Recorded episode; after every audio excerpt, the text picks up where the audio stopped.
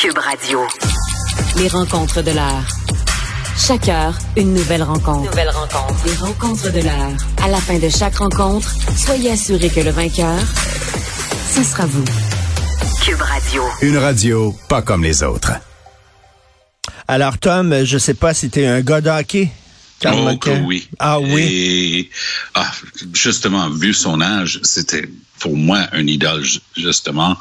Je suis tellement attristé. Je le connaissais pas beaucoup. J'ai eu le- la chance de jouer dans le même foursome que lui dans un tournoi de golf euh, il y a quelques années. Et ce que ce que Jean-François vient de dire est tout à fait exact. C'est un gars pas juste modeste et humble, mais il était plutôt réservé et gêné. Euh, mais la plus gentille personne avec qui tu pourrais espérer passer un après-midi, euh, d'une simplicité incroyable. Et là, même si sa carrière au hockey était finie, une chose qui m'avait frappé de lui physiquement, parce qu'il était pas, il, faisait six pieds, il, il était grand, euh, mais, mais pas très, très grand, mais c'était ses avant-bras.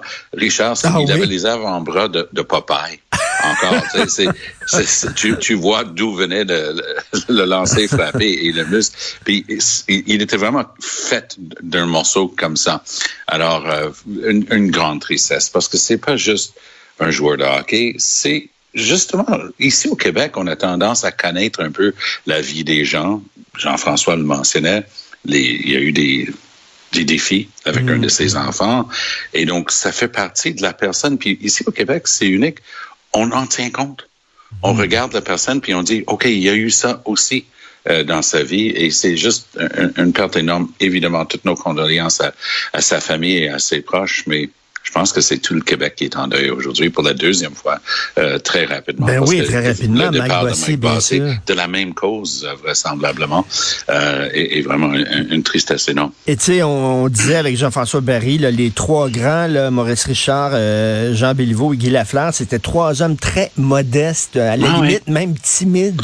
Ah oui, ah oui, euh, incroyable. euh, euh, justement, parfois, plus ils sont grands, plus ils sont Oui, c'est vrai. importants dans leur domaine, plus ils ont tendance à juste trouver ça bien, mais euh, Et- ils en mettent pas trop. Et c'est ça, et il y a des gens qui disent, on voit ça aussi dans le milieu du showbiz, hein, les, les grands comédiens sont très Sont modestes et, ceux, oui. et ceux qui font chier, excuse-moi là, mais ceux qui ont des crises de diva et tout ça, Ouais, c'est ouais. souvent des gens avec beaucoup moins de talent. Ils sont là. sur la, la, la ligne, ouais, effectivement. Ils veulent, Tout à fait. ils veulent se faire remarquer, ce qui n'était pas le cas de Guy Lafleur. Bon, euh, écoute, euh, le jour de la Terre, qu'est-ce que ça te Oui. dit, ça, le jour de la Terre? Moi, moi, je, tu sais, je, je veux bien là, essayer de faire des efforts, composter et tout ça, puis moins, euh, euh, tu sais, moins chauffer dans la maison et faire mon effort. Et un jour, je vais avoir une auto électrique et tout ça. Mais tu sais, quand tu vois des grandes entreprises qui polluent et qui sont même pas, Ouais. là, qui ont tout ce qu'ils ont, c'est une petite tape sur les doigts. On se dit, ben. Tu sais, pourquoi moi, je me, je me fendrais le cul en quatre là, pour faire attention, alors que ces grosses entreprises-là, ben, les autres, ils, ils sont même pas punis. du très bon travail fait par le Journal de, de Montréal euh, cette semaine là-dessus. Vraiment très intéressant. Et sincèrement, ça fait quatre ans maintenant que je donne des cours euh, au niveau euh, du deuxième cycle à l'université en environnement et développement durable. Et c'est un des points sur lesquels j'insiste beaucoup avec les étudiants. C'est regarder qui est responsable d'abord, parce que c'est souvent une, compétence partagée. Mais je dis ensuite, regardez si c'est appliqué, parce qu'on va annoncer en grande pompe, on a une nouvelle règle pour les pesticides ou les engrais ou peu importe. Mais s'il n'y a personne pour inspecter et appliquer, ça veut rien dire. Et c'est souvent le cas. On va dire qu'on a fait plein de choses, puis on va approuver quelque chose comme la cimenterie mécaniste, qui non seulement est très polluante en termes de gaz à effet de serre, mais ça pollue dans une région qui est magnifique, la baie des Chaleurs, qui n'est jamais épargnée parce qu'il y a toujours un smart avec un projet comme celui-là.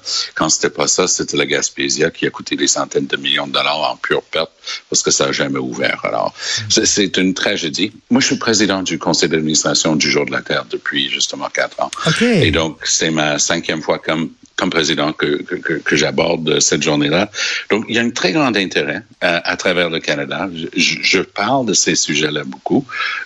Et j'oserais dire que les Canadiens, en général, mais les Québécois en particulier, sont extrêmement conscientisés en ce qui concerne l'environnement.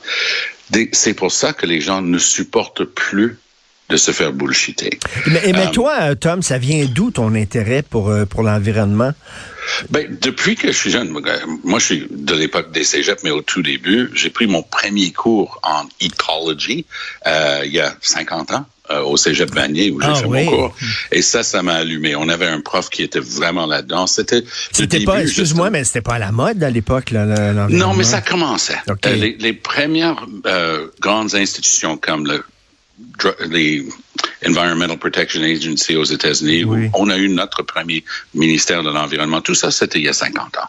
Ça commençait, ça- c'était dans la foulée d'un livre très important écrit par une femme qui s'appelle euh, Ra- Rachel Carson, qui s'appelait euh, Le printemps silencieux, euh, et qui était une analyse de l'utilisation justement des poisons et des pesticides et l'effet sur la biodiversité et les écosystèmes. C'est la personne qui a inventé le terme écosystème. Donc, ça a pris une dizaine d'années. Là, on parle les eu- années 70, là. Oui, C'est ça? 60, 70. Puis en 60, en, C'est- en c'est- C'est 70, dans la mouvance un peu hippie, là. C'est la fin du mouvement hippie qui était, qui était oui, les premiers puis une écolos. conscientisation de l'importance de préserver la, la terre. Et il y a eu un déversement. Il y a eu un énorme euh, pétrolier qui s'est cassé en deux au large de Santa Barbara, en Californie. Là, le monde a capoté, disant, euh, on s'en va où avec ça? Donc, on Mm. avait le Club de Rome qui avait produit un papier, il y a 50 ans justement, sur les limites à la croissance. On ne peut pas continuer de faire ce qu'on fait là, pour le résumer bien. Donc, de, de rencontre en rencontre, les Nations Unies ont fait une énorme rencontre à Stockholm. Il y a eu à Rio l'important travail de Harlan Brundtland. Elle était l'ancienne première ministre de, de la Norvège. Elle a dit, écoute, il faut regarder les aspects sociaux, économiques et environnementaux à chaque fois qu'on prend une décision en pensant à l'effet long terme sur les générations futures. Donc, c'est un- changement de perspective. Le plus gros changement aujourd'hui, Richard, je, je dirais que c'est avant, il y a 50 ans, c'était en haut.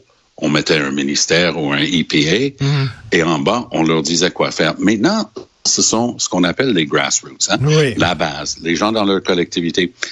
Cette semaine, on apprend que la, la petite ville de, de Prévost, dans les Laurentides, a imposé aux magasins, tu sais, aux, aux épiceries, tout ça dans le coin, des règles strictes en ce qui concerne les plastiques à usage unique. Ils vont ajouter, si tu veux acheter du savon pour la vaisselle, apporte un contenant, sinon c'est 50 cents que tu vas Mais- payer et si c'est tu ça, utilises. et- et c'est ça que tu dis, c'est que les villes sont plus proactives euh, que, Ah, que- ben, que ils sont les proches des provinces. gens, ils les écoutent. Puis donc, et, et souvent, et, et surtout, ça c'est euh, les conséquences non attendues. Parfois, on, on arrive avec une règle qui se veut bénéfique, mais on n'a pas pensé aux conséquences. Je vais donner un exemple juste avant mon temps comme ministre de l'Environnement. En Montérégie, eh, on a perdu des dizaines de milliers euh, d'acres de forêt en quelques années. Pourquoi? Ben, parce qu'on avait dit aux producteurs porcins, ben, vous devez avoir une superficie de terrain qui correspond à la quantité de lisier qui va être produit par vos porcs. Ils disaient, très bien, j'en ai encore là du terrain, ils coupaient les arbres. Personne n'avait pensé à ça, c'était leur forêt, ils avaient le droit. Donc, ce qu'ils voulaient, une règle de bon sens pour protéger les cours d'eau, a fini par être négatif. Et on fait ça à l'occasion. Et là- Et je veux rien te dire, euh, euh, je, je- je veux t'accorder un prix. Tiens, euh, Tom, le prix du meilleur titre de l'année. Vraiment.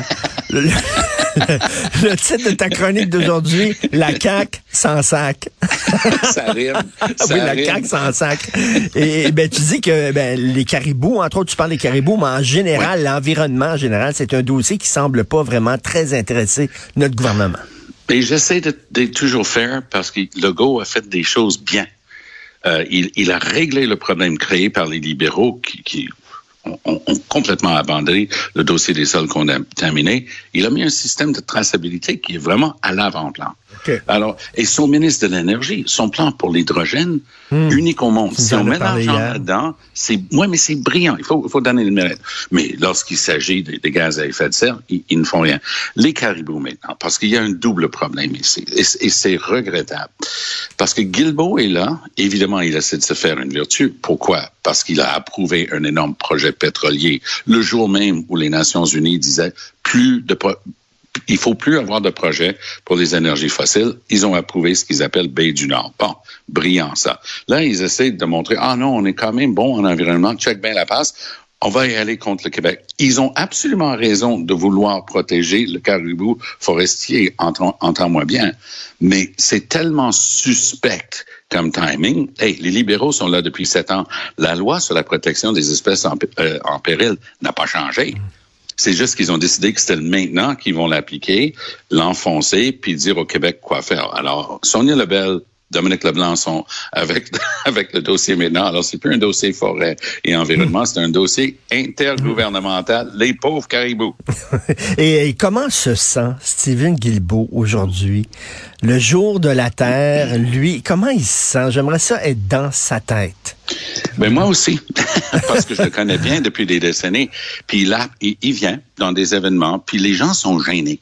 Les gens lui parlent gentiment et poliment parce que c'est un gars gentil et poli, Stephen Guilbeault, mais qui donne la leçon de morale à tout le monde depuis des décennies de pas faire exactement ce que lui vient de ben faire. Oui. Alors, c'est ça qui passe pas dans l'esprit du, du, public et des gens qui ont été longtemps ses alliés, ses collègues, ses amis. Et les gens, les gens prennent le micro mais c'est plus en tristesse que fâché. Ben, tout à fait, parce que eux se disaient, hey, euh, euh, we're in, tu sais, on a ben un gars, on a un des nôtres, est là, ben il est là-bas, il est ministre de l'Environnement, yes, il va changer les choses et tout ça. Et finalement, il a pris des, des décisions hallucinantes, là. Oui, et, et c'est pour ça que je, je suis d'accord avec toi, j'aimerais être dans sa tête, parce qu'il y a un mécanisme de rationalisation qui dépasse tout ce que j'ai vu dans ma carrière politique, parce qu'il a réussi à s'auto-convaincre qu'il pouvait voter en faveur d'un énorme projet offshore pour extraire du pétrole. Puis c'est pas juste un puits, il va y avoir plein de puits dans l'océan pour extraire ce pétrole. Puis sa réponse était tellement euh, ça n'avait tellement pas de bon sens, j'arrive toujours pas à croire que c'était sa réponse. Il a dit ceci.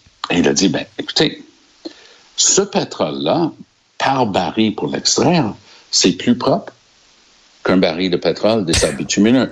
Mais ça, c'est vrai, parce que tu n'as pas besoin d'une grande usine pour séparer le sable et le pétrole. Oui, oui, Mais tôt ou tard, le pétrole est extrait pour être brûlé. Et ça brûle exactement de la même manière.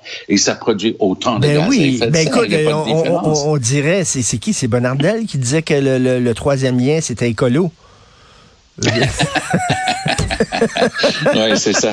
Mais pauvre, Québec a besoin d'un autre pont ou quelque chose parce que tu peux pas avoir une ville d'un million de personnes. Et le, pont de Québec, entendons-nous bien, là, ça sera pas là pour longtemps. Là. ça tombe en morceaux, cette affaire-là. C'est même, à mon point de vue, c'est dangereux. Euh, le pont Pierre-Laporte, juste l'été dernier, grosse réparation. Advenant le cas, que les deux ne sont plus là, qu'est-ce qu'on fait avec une ville, de, une région métropolitaine mm. de près d'un million de personnes? On, conduit jusqu'au pont La Violette à Trois-Rivières. Mm. Donc, il va falloir qu'ils aient quelque chose. Puis entre toi et moi, tu es dans le game depuis trop longtemps pour pas décoder comme moi que c'est de la pure foutaise. Un tunnel, deux tunnels pour le prix d'un, n'importe quoi. C'est pas vrai. Il y aura jamais, mais à tout jamais, de tunnel pour amener 50 fonctionnaires euh, au siège social de Desjardins et 50 euh, fonctionnaires dans l'autre sens pour aller travailler au ministère des Transports. C'est pas vrai. Eh Il n'y aurait jamais de tunnel. Ils ont besoin d'un autre lien, par exemple, parce que c'est juste trop dangereux pour une si grande population de dépendre complètement du pont Pierre-Labarre.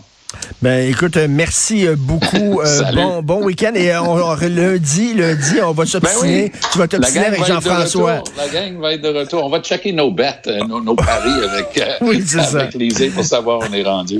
merci, bon week-end, Tom. Salut. Bon, bon vendredi. vendredi.